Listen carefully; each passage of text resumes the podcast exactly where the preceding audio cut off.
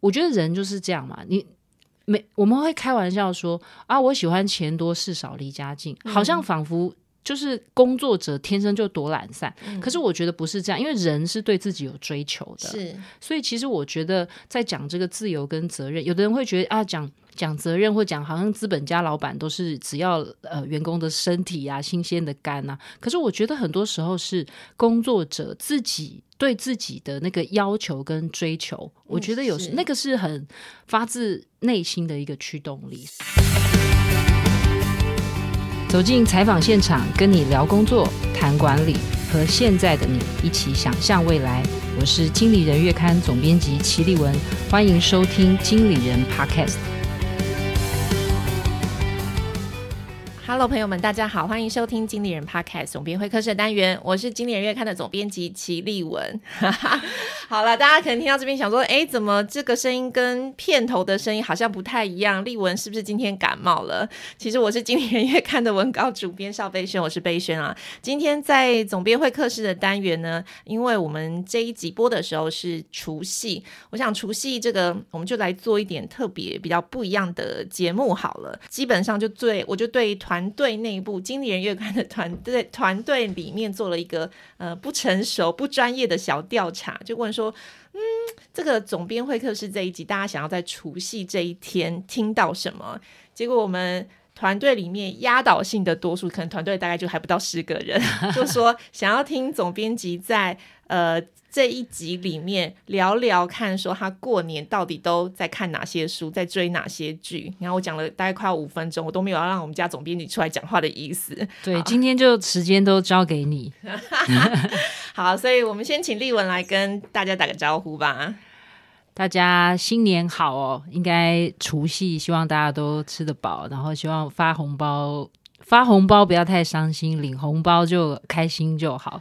因为发红包感觉要要破财，所以大家手上该领的年终都已经领到，今今天应该明天开始就是发红包的时候。是 OK，好，所以呃，今天要来揭晓我们。总编辑的私房书单之前，先来跟大家分享一下，就是经理人月刊，其实在平常的时候，网站都会写一些嗯，分享一些管理书籍、商业管理书籍的相关文章，让每个书呃书界后面有时候都会有一些连接通往某个购书网站的神秘入口。那基本上去年有稍微统计一下，经理人月刊的读者大概都从我们的网站。爱呃买了哪些书，然后有一个稍微有一个简单的排行。我先公布一下，就是经理人月刊的读者在我们透过我们的网站，透过我们的书界买了哪些书哦。大概前五名分别是这样子哦，就是第一名就是还是原子习惯啦，第二名是无限赛局，第三是零规则，再来是呃跟着财鼠学。FQ 做自己的提款机，然后还有一本是图解第一次买股票就上手，所以透过我们家的网站，呃，很多读者是买了这些书。那我想要问一下丽文，就这些书都看过吗？包含第一次买股票都上手吗？诶，刚才贝萱提到的原子习惯，然后零规则，还有无限赛局，其实我大我我都有。那个一个字一个字把它读完，有的书还不止读一遍哦。那呃，我我我觉得这这这三本书其实它应该都有的都未必是二零二一年出的，嗯，对，所以也就是说，其实那个书的都都算比较畅销的。那我刚我我我想特别先讲那个理财的书，我想先讲一下我自己。呃，不能讲童年，就比较青年一点时候的的回忆哦。就是我，我有一个姐姐非常爱理财，也非常会理财。然后她在我二十几岁开始赚钱的时候，她就跟我说：“哎，你要投资，你要理财。”然后我就是那种我不理财，财也不理我的人。然后就反正赚多少花多少。然后，所以我我记得我。二十几岁的时候开始赚钱，就每个月领到钱，我就开开心心的把我大把大把的钞票就拿去成品花光光。对，套套用我妈妈的话，就是我都买一些四四方方的东西回家。OK，可能是 CD，可能是书、哦。所以我那在很多很多年前，有一天我就突然收到成品给我一张会员卡，那个到期日就是会员卡不是有截止日吗？是我都不用更新哦，因为它是民国。九百九十九年之类的，所以你已经是成品的，就是如果有黑卡，但我现在不是，我现在我现在不是黑 黑卡，但在我比较年轻的时候，我很很快就拿到那个终身会员卡。OK，对我就是对，那就我我那时候没有对这个对这个领域是没有兴趣的，对投资理财，所以我那时候走过，我我也常常讲，就是我现在做经理人月刊做了将近二十年了，我我每一次都讲说我自己。一开始二十几岁的时候，我每次经过成品的那个理财书、商管书，我真的内心都会在我的头脑里面出现一个问号或惊叹号，就是嗯。到底是什么人是在看这种书？嗯，因为就觉得跟我自己很没有相关。然后我我我心里想的，因为我我念的是社会系，是然后喜欢看点小说，所以我就会很自然而然的往文学区或社会科学类的书，嗯、就是我都觉得那是谁在看。然后渐渐的哦，因为我工作的关系，然后我做了这种比较呃经营管理的，所以我我开始。但我还是跟理财是没有关系的。但这一两年.这两三年理财很盛哦。但我还是会觉得，我我蛮建议大家把它跟《原子习惯》连在一起读的。OK，就是说慢慢的培养自己一点，就是说，呃，你不要想的太。立刻就要一夜致富。其实原子习惯就是在讲你，你慢慢的一点一点做。你不要想说我明天开始就会变成一个全新的人，明天我就要戒烟，明天我就会变成一个大瘦子，这些都不可能一夕之间发生。明天我就要读一千本书，这些都不可能。嗯，所以原子习惯我觉得会红，或者是说基本上它的方法会有效。我觉得跟理财有一点像，就是说你慢慢的累积知识，然后你要慢慢的采取行动。那关键是你这些行动都不能间断。所以你会慢慢的累积出属于自己的知识也好，或财富也好，我觉得这都需要一点点时间的。OK，所以像读者们喜欢的书，即便有现，但是现在已经比较会不排斥看这些理财，或者甚至自己也会开始接触这方面的资讯了吗？我要说一下为什么我开始开始理财，是因为我有一次也是做题目的关系，我们做了一个跟理财有关的题目，然后我到我。到了很三四十岁，我还是没有理财啊！就即使我我我有有有阅读，或者是有亲朋好友，或者是看到人家在不断的累积财富、买房买车，我还是会觉得这些跟我都没有关系。OK。但我为什么有一次开始理财？是因为有一次我就想，我就做了题目，然后那题目书里面就说：你再懒，你再不喜欢理财，你好歹去做点事，就是你不要再活存了吧，你至少定存。OK，好，我就去改了一，我就想说，哎，反正我这辈子都没做过这个事，我去试试看好了，我就把它改了一个定存，用了一一笔额度，然后哦，大概二十万。我就记得我去把二十万转成定存，我就想说我实验看看嘛，嗯、对不对？因为反正你二十万活存，大概知道利息就很稀薄。就会说一年后，我想说啊，怎么才才一两千块的利息？是，我觉得这样真的太少了。我，然后我就开始倒，然后我觉得倒推法很有用。是，比方说你就开始想你现在几岁，然后你就想想象你几岁要退休啊，对不对？这个我对我来讲是有一种惊悚。OK，跟压迫算一算，就发现哇，原来我到退休的时候，我的钱可能如果我没有工作，搞不好我的我不管是定存、活存，我的利息都不够。对，尤其是如果你还想早退休的话，啊，比方说你现在如果四十岁。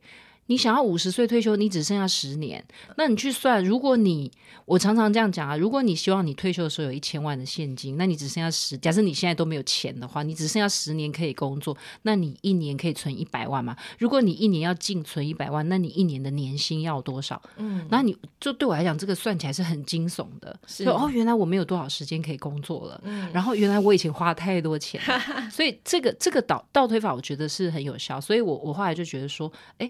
显然，我用那个很很稀薄的银行利率是不够的，是，所以我就开始学着投资理财，然后开始读很多的文章，OK，然后或者是看一些书，当然就会用一种比较还是比比较保守或安全的方式，但是你至少可以得到超过于银行利息的的的的这种呃收益，我就会觉得说那个财富的积累慢慢把它。滚起来，自己会稍微再更有安全感一点。Okay, 所以我觉得听起来，如果要开始对理财这些事情感兴趣，第一步要破除心魔。所以我也想，这也是蛮多读者就是想要知道、了解别人到底都怎么样投资，怎么样健全自己的财务观念啦。好，那刚刚讲了，就是我们总共经理人月刊读者最喜欢的五本书哦。刚刚除了讲了《原子习惯》，还有一些跟理财相关的书，其中还有两本，一本是《无限赛局》跟《零规则》。对，其实这这两本《零规则》，我觉得是因为它是讲 Netflix 的书，嗯、然后是 CEO 自己来写，然后还搭配一个一个商学院的教授一起写的，所以你就知道他的写法不太一样。是，他本来就是要让你。去思考经营管理这个事是，所以我我自己把它理解成就是说，呃，因为大家每次对 Netflix 的理解就是说，呃，他们好像就大家都常常说啊，就是休假无上限啊，嗯，然后薪水也是公开的啊，然后老板也会鼓励你可以到处去面试啊，了解你的市场行情。我觉得我们常常被媒体用这种比较。呃，耸动或是吸睛的方式去理解哦。可是我觉得他他在这个这个书里面，我觉得是我们可以慢慢的去思考，因为台湾是比较制造业或服务业为大宗，我们对内容创意产业其实没有那么那么理解，不呃不能讲没有理解，而是说我觉得是呃我们对于这种。创造性的可以变成一个庞大的产业，我觉得在台湾，因为台湾都是比较，就是说比较小规模的，或常常觉得好像做内容创造是比较没有商业思维的哦。嗯，但是我觉得，呃，他他在这个这个书里面在，在至少他在讲了一个蛮好的循环，就是说，其实你让。越越有创意的人，你给他越多的自由，他并不会变放任。因为有纪律或是有才华的人，他们因为对自己的要求很高，所以你给他很大的自由，其实很多时候他们会给自己更大的责任还有纪律。啊，就是说，我觉得他是在讲那个呃，就是自由与责任的文化如何相辅相成。所以你不要只看到他。自由的那一面，因为我觉得他们反而是说，我我透过尊重人才、理解人才需要的空间，然后给他们很大的创作的自由。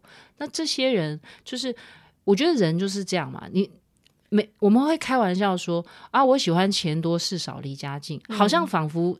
就是工作者天生就多懒散，嗯，可是我觉得不是这样，因为人是对自己有追求的，是，所以其实我觉得在讲这个自由跟责任，有的人会觉得啊，讲讲责任或讲好像资本家老板都是只要呃员工的身体啊、新鲜的肝啊，可是我觉得很多时候是工作者自己。对自己的那个要求跟追求，我觉得有时那个是很发自内心的一个驱动力，所以我反而觉得在在未来的工作职场里面。反而是说，其实是彼此理解跟尊重的一个一个一个循环，然后而不是说哦，我用更多的钱就可以换来你更多的纪律或更多的奉献。我觉得未必。其实很多人才是，我是心甘情愿的奉献我的时间跟精力。我觉得这本书是蛮蛮可以好好读的。嗯，零规则这本就其实在讲说，看似没有给你任何的限制跟规则，可是其实真正的人才，你不用给他任何的规则，他是自己就会想要努力做更多。因为我我我要的是一个我自己对自己的那种成就感，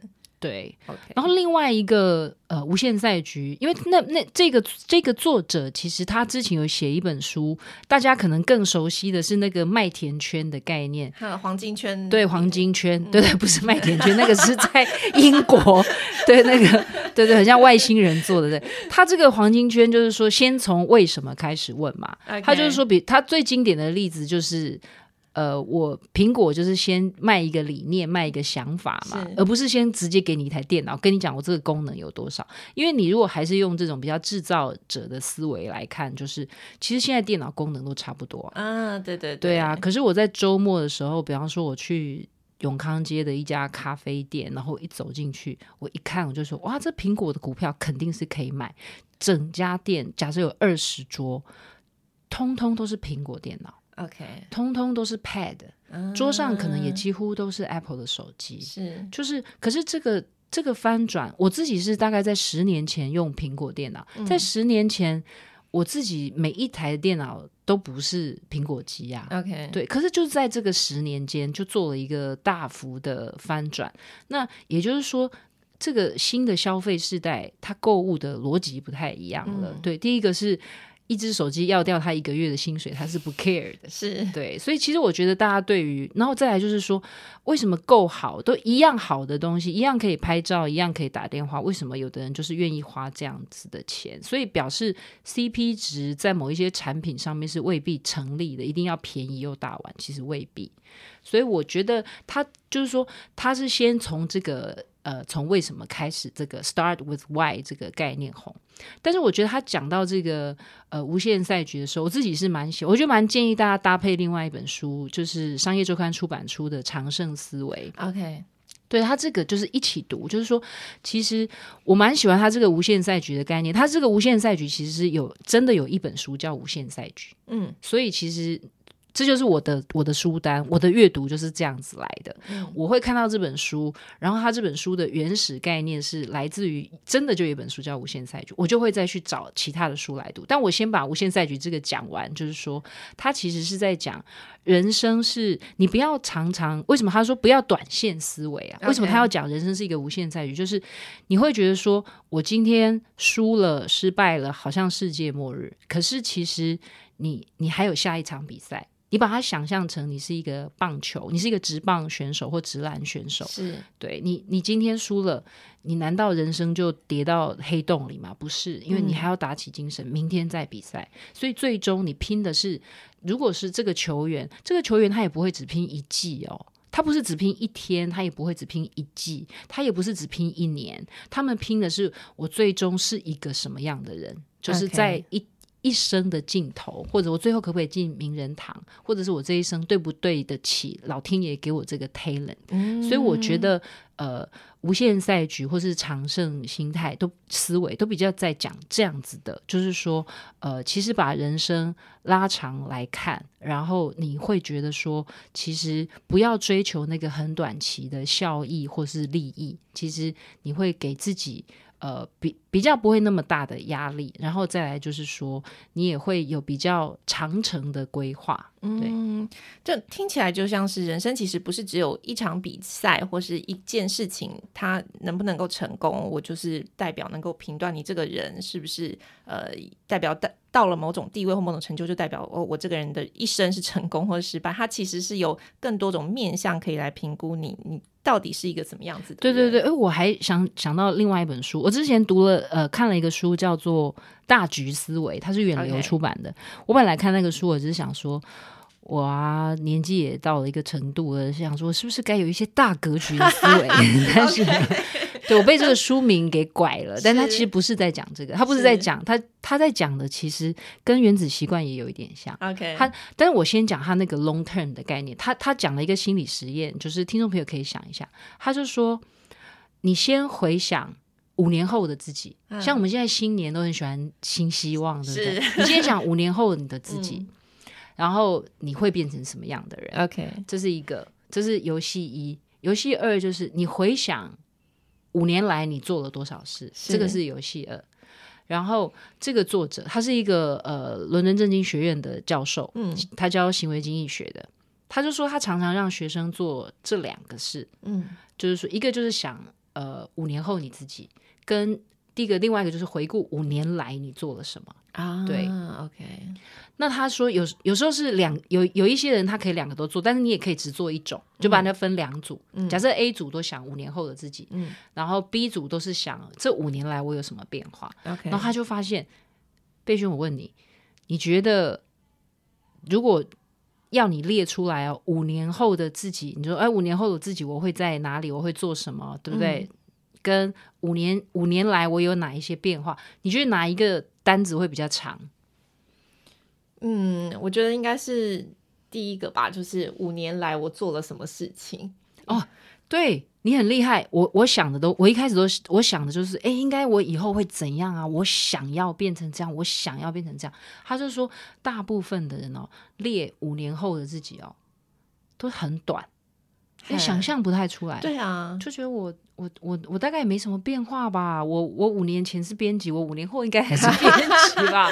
那我能够一夕间变得多有钱吗？我会变得多有成就吗？嗯、对不对？长大就是幻灭的开始嘛？你以前有很多雄心壮志，你发现说 二十几岁的我没有没有。我跟你说，我觉得这个跟年龄有关。可能二十几岁的我会觉得，就是那个五年后的自己会有大概四页五页这种，啊、因为我想大概可以写一本书之类的。想做的事情太多，但是现在你知道，你知道。人人到了某个就务实了，对不对？对，过年会带回家的书单就越来越少。以前是提了一个布袋，然后大概有二十本，现在就知道能好好读完一本就已经很了不起了。对对对对，嗯，对，所以他他是在讲这个事。那我觉得这个给了我一个蛮好的一个反思，就是说这个作者，这个伦敦。呃，正义学院的老师他就说，他就说，其实我们如果想象未来五年的自己，其实想象力都很贫乏.而且甚至你觉得不太会改变。嗯，但是其实他就说，很多人在描述自己过去五年，其实是有很大的变化的。嗯，就是说我其实做了这个，做了那个，做了这个，做了那个。嗯，他就说，其实那个列出来的单子比自己，他就说。那你要，他就他就是这样讲嘛。如果我让你在二零一七年写五年后的自己，嗯、你一样想象力很贫乏，嗯、那个单子还是会很短，嗯、对不对？可是他的意思就是说，可是事实上，你是不是之后这样子整个下来，其实你事实上你做了很多事。OK。所以你用想象未来的自己，嗯，你会觉得我好像不会有什么变化，嗯嗯嗯。可是真正的五年过后，其实你做了很多的事，OK。所以他的意思就是说，他他要你不要去想象，他他要你这个叫做 think big 大这个大局思维，就是说你不要只想到。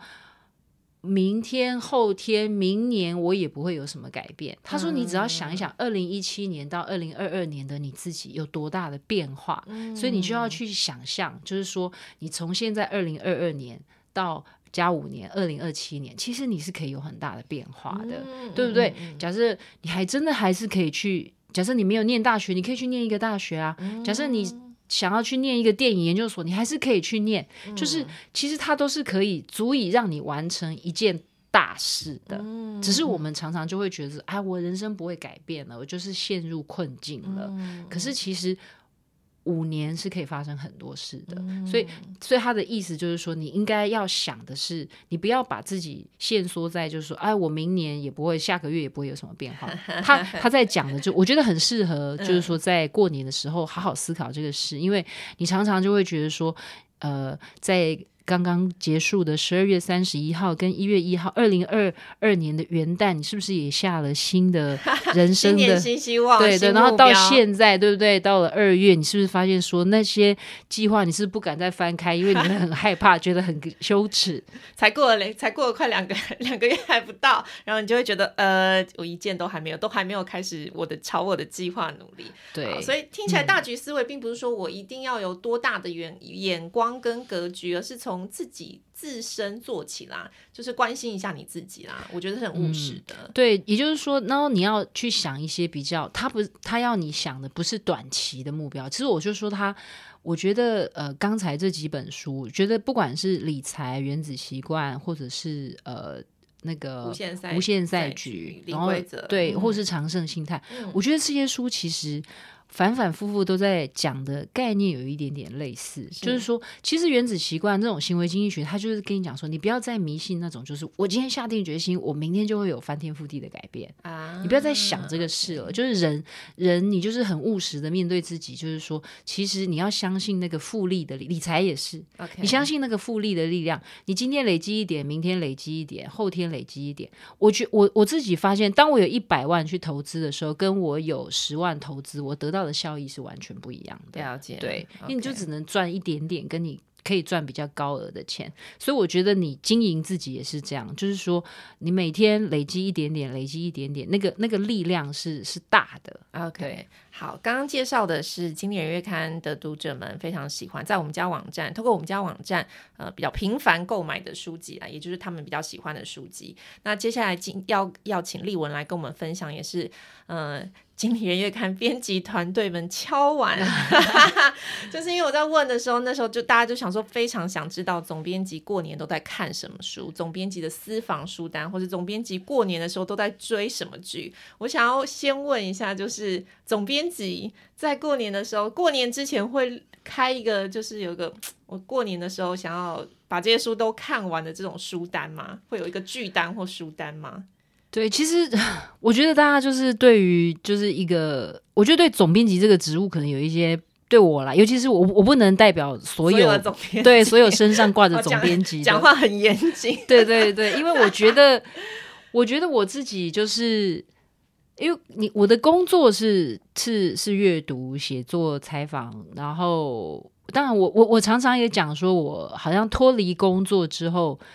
假设我都没有工作，现在假设我退休了，或者我失业了.我在家，我好像也是会翻开书来读，写写东西。那这个这个是兴趣，这这个我觉得是它已经跟工作无关了。我就是喜欢看看看东西，但是近年来我自己当然觉得。就是说，我我我我对于阅读，首先我是不是阅读一本书，我觉得它有一点点，我有一点被手手机或被 Netflix 侵蚀了。OK，对不对？然后这个这个我要很很诚实的讲，Netflix 快来赞助。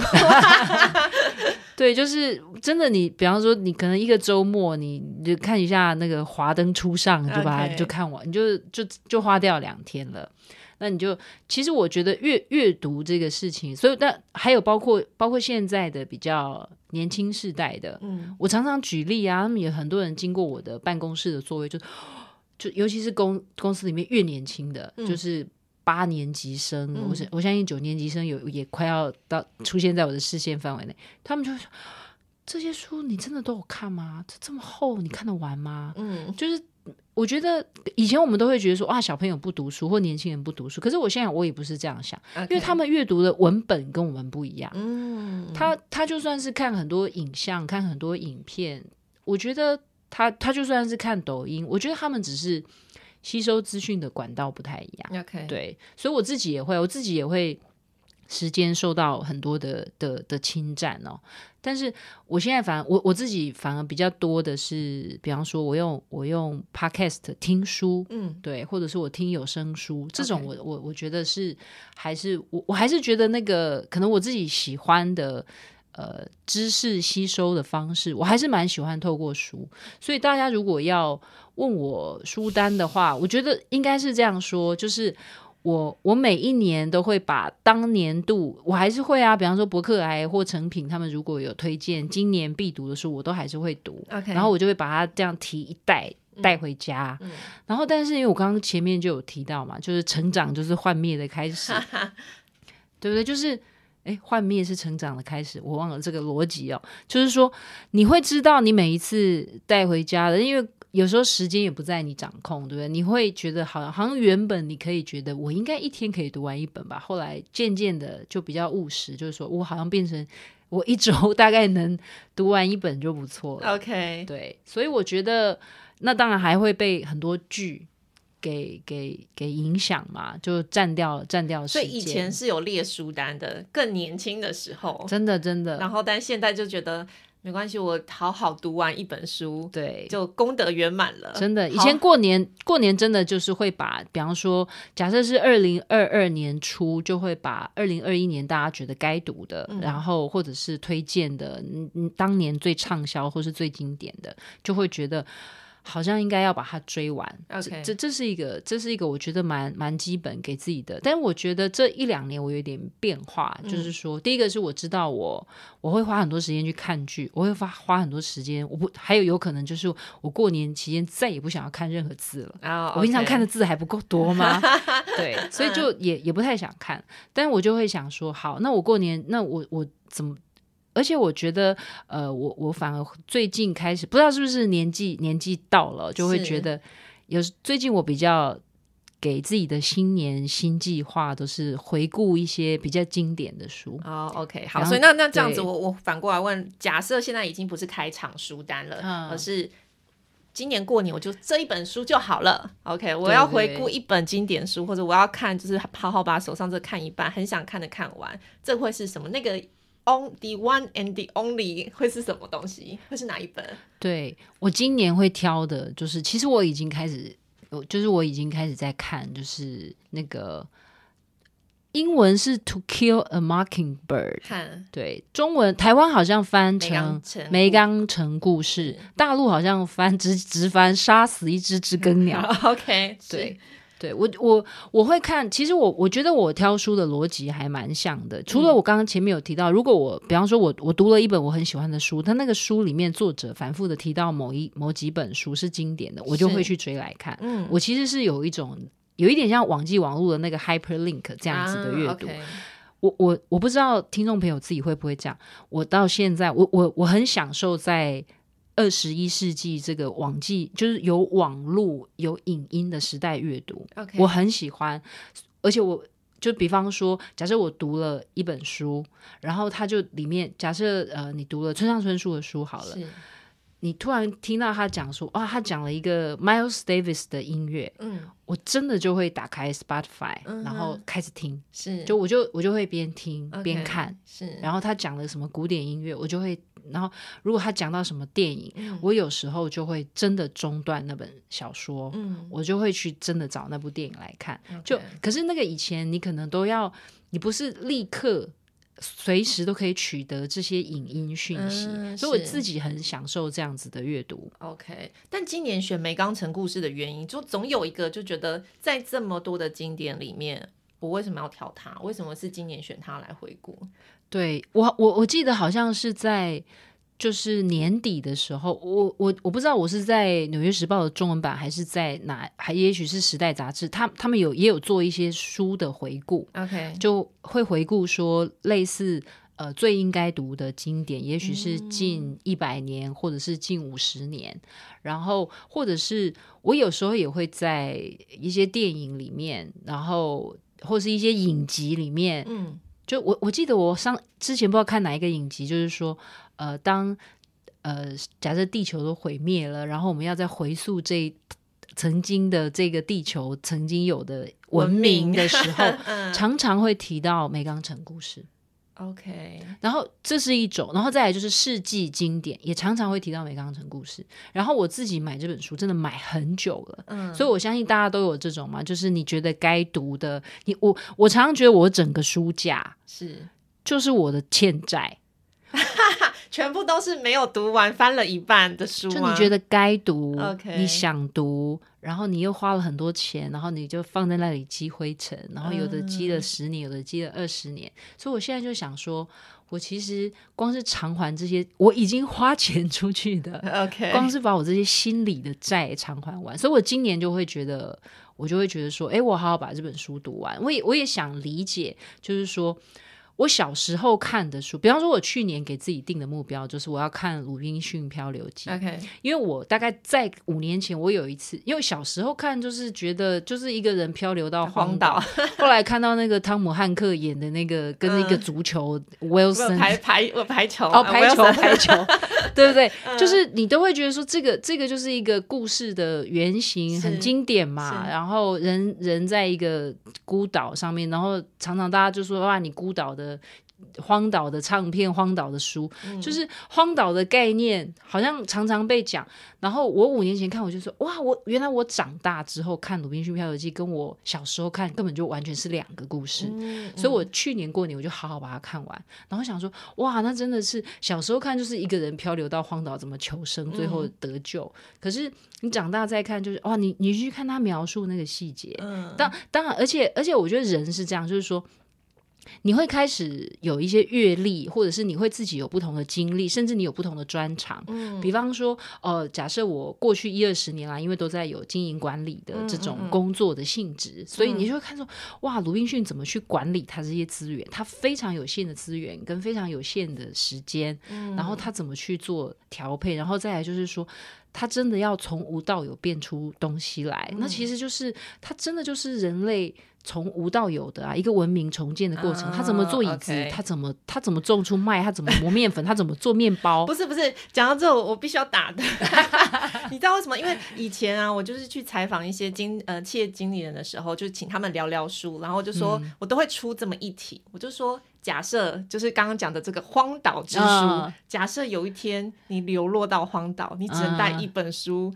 嗯那一本会是什么？然后，但是有一天有一个受访者，我就不说谁了，嗯、就受访者，我去荒岛，我为什么还要带书？我当然是带求生工具啊！我后来想想，对呀、啊，好有道理哦。我后来想想，如果以后有机会，人家问我这个问题，我一定要说我要带野外求生指南，因为我连生活都不会。所以你要求生存的话，你不是带，可能不是带村上春树，可能不是带。小说可能是带如何好好生存在那个荒岛上，啊，因为，因为在那个荒岛，他后来就是因为那个船有还有残留一些物资，那个船虽然很残破了，可是它还有很多物资，所以它可能可以让它，例如说，它怎么会有种子呢？嗯、对不对？它怎么可以种这些东西？所以我就觉得说，就是。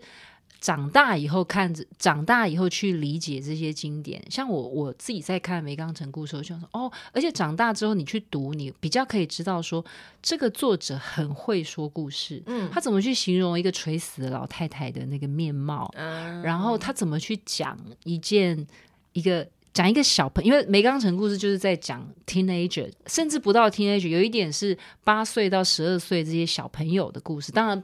周围会有一些大人，嗯，你听他讲小孩子，像像我在看到其中一段，他就说啊，我很想念其中，就是他们像小男生跟小女生的那种爱情，嗯，他就会说啊，他这个暑假不能来，我们不能一起玩，我觉得每一天我都觉得很痛苦，我大概足足痛苦了两天，然后.就会觉得说，你就会看见他在讲这个小他，你就会看到他有童真，有幽默，然后。就是，可是这个我我深深的认为，我可能在十几岁的阅读，我是看不出这样子的乐趣的。嗯、是，所以我自己很 enjoy，就是说，第一个是我很，我希望我自己在过年期间，因为我常常觉得我在划那个脸说，我我光是找出在脸书上面，因为我不想再看别人过年在干嘛了嘛。然后我如果要在脸书里面找出我很想看的东西，光是这个 search 的过程，可能就三三三十分钟，不知不觉就过去了。那我觉得这个这个时间很可惜，那我不如把它用在就是说。哎，我好好的在这段期间，在过年期间跟家人互动之外，这些零碎的时间，我觉得去咀嚼一个也许五十年来、百年来大家都认为的经典，OK，就很像让自己觉得可以稍微沉淀一点，然后也不是跟工作那么相关，嗯、所以我我还蛮蛮享受这这个过程的。但刚刚丽文讲到一个我觉得蛮有意思的点哦，就是有时候你很年轻的时候或小时候看到的书。呃，那时候看的想法跟后来现在二十年、三十年之后再回过头来看，你会有不一样的得到或是领悟吧？我觉得那个是蛮有意思，因为随着你生命里面会经历更多不同的事情，你即便是同一个故事，它对你来说都在说不同的事情。对啊，因为我我我常常觉就是我觉得有好有坏。嗯，比方说我我大学的时候，我曾经去那个公运团体实习，哇，所以我那一段时间看到什么都是资本家欺压劳工。OK，对。然后等到我开始做经理人月刊，我我现在看什么，我就很容易觉得说，哇，我我对于工作到底是不是会压榨，让人觉得说我都不喜欢工作，还是说，呃，你你会觉得说我我。职场上面是不是有很多的 politics，或者是我开心不开心，然后人要不要自我实现？你你其实就会对于这些事情有有有不一样的的的想象，然后或者是说你就会对这些东西对关某一些关键词比较敏感。我我举例来讲，我看一我我我最近看一个日剧，嗯，然后他就在讲说呃工作这件事，嗯，他就说工作。呃，很很很烦，是。那以前你可能年轻的时候，你也不会去特别在意这个事。嗯。但你现在做这种职场类的杂志，你就要去想说，当每个人都讲到工作很烦的时候，到底我们现在现代人怎么去思考工作这个事？OK，对不对？所以我觉得，就是说，因为你的体验的不同，或者工作经历的不同，你会在看每一个事情，会带有一些新的角度。对，嗯，OK。那刚刚，因为我刚刚聊到，就是往哦，你往人生呃，从回头看曾经看过的书。那我最后当然要，我们在进录音之前，我就问了丽文。虽然我们不问荒岛之书啊，但是我想要问问丽文，就是你的 comfort book 是什么？就是会。带给你心灵抚慰的书。就假如真的觉得工作很烦，或是觉得人生没意义的时候，就是想要逃离，或者是就是能够带给你安慰之书，这样子讲好了，会是什么？对，其实刚刚贝轩在问我的时候，我我坦白说，我第一时间是想不出来的，嗯、因为我我觉得我很少去看那种很，我我会想到 comfort book，就是比较，我一开始会觉得说，是不是要抚慰我的心灵的书、嗯、？OK，对，但是我其实我常常觉得能够抚慰我的，我我觉得我逻辑可能不太一样哦，嗯、我觉得可以抚慰我的心灵的书，比较像是说，天哪，这些书我都还没有看过，我会很焦虑。所以我会，我反而觉得就是说，我要赶快把它补齐。比方说，人类大历史很红的时候，嗯、我就会觉得说，天哪，我怎么还没看？嗯、我的焦虑是赶快把它补齐。是这种这种是另外一种 comfort，就是说、嗯、啊，我我我知道现在什么很很红，或者是一样是经典。比方说，你会觉得说，哎，这个是就是这种世纪经典，你怎么会没有看过？这种我也会焦虑。嗯、所以我的 comfort 有时候是来自于我。补充，我把这些洞填满了.这个可以让我 comfort。但是刚刚贝轩在问我的时候，我我我本来第一本回答他的是。也许你该找人聊聊，这个是我最近看的书，它也不是新书，但也是这几年一这一两年的书。它就是在讲一个咨商师的故事。嗯、那这个这个故事的特别是，这这个咨商师很特别，因为他他曾经写过那个美剧，不知道是六人行还是什么的，嗯、他他当过那个编剧，是，所以你就知你可以想见他文笔还不错。嗯，然后他当咨商，所以他在写一个就是。他咨商别人的故事，Okay. 以及他自己，因为他失恋，嗯，被咨商的故事，很、很很特别。因为我我以前常常在想说，因为人也很需要疗愈，嗯、对不对？呃，舒压。比方说，你知道。你越当到高阶主管，甚至我自己就在做一本谈经营管理的书。我要跟别人说，我觉得管理真是烦死了，我觉得工作真是烦死了。其实我比一般同事可以抱怨的空间还小。嗯 okay、对，因为我常常要告诉别人说，你不要这么烦啊，你其实可以有一些破解之道，你其实可以有另类的思维。但是，我今天现在听到总编辑内心，对，所以我心里也有很多乐色话。所以我就，哎，我就觉得，也许你该找人聊聊。我觉得蛮好看，而重点是。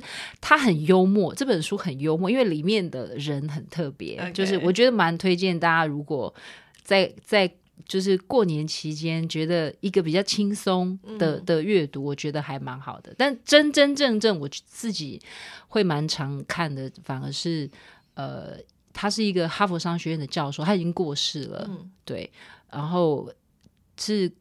克里斯汀生他写的《你要如何衡量你的人生》，嗯，嗯，对我我我蛮喜欢他的开头，他的开头就在讲说，呃，哈佛商学院的每一届的学生常常会出很多名人跟精英，嗯，然后他就说，呃，可能在同学毕业的前几年的同学会，大家都事业成功、婚姻美满，可是再过一段时间，就会可能到了中年或经过一段大家。高人生的高低起伏，就会发现有人开始离婚了，有人可能开始吸毒了，有人开始呃在工作上面有一些呃不一样的的遭遇哦。嗯，然后他他讲到那个最经典的例子，就是跟他同一届的呃也是哈佛商学院的同学，嗯，他就说那时候大家都觉得根本就是全世界最聪明的人，就是安龙的执行长，嗯，他后来自杀，嗯，就是因为安龙。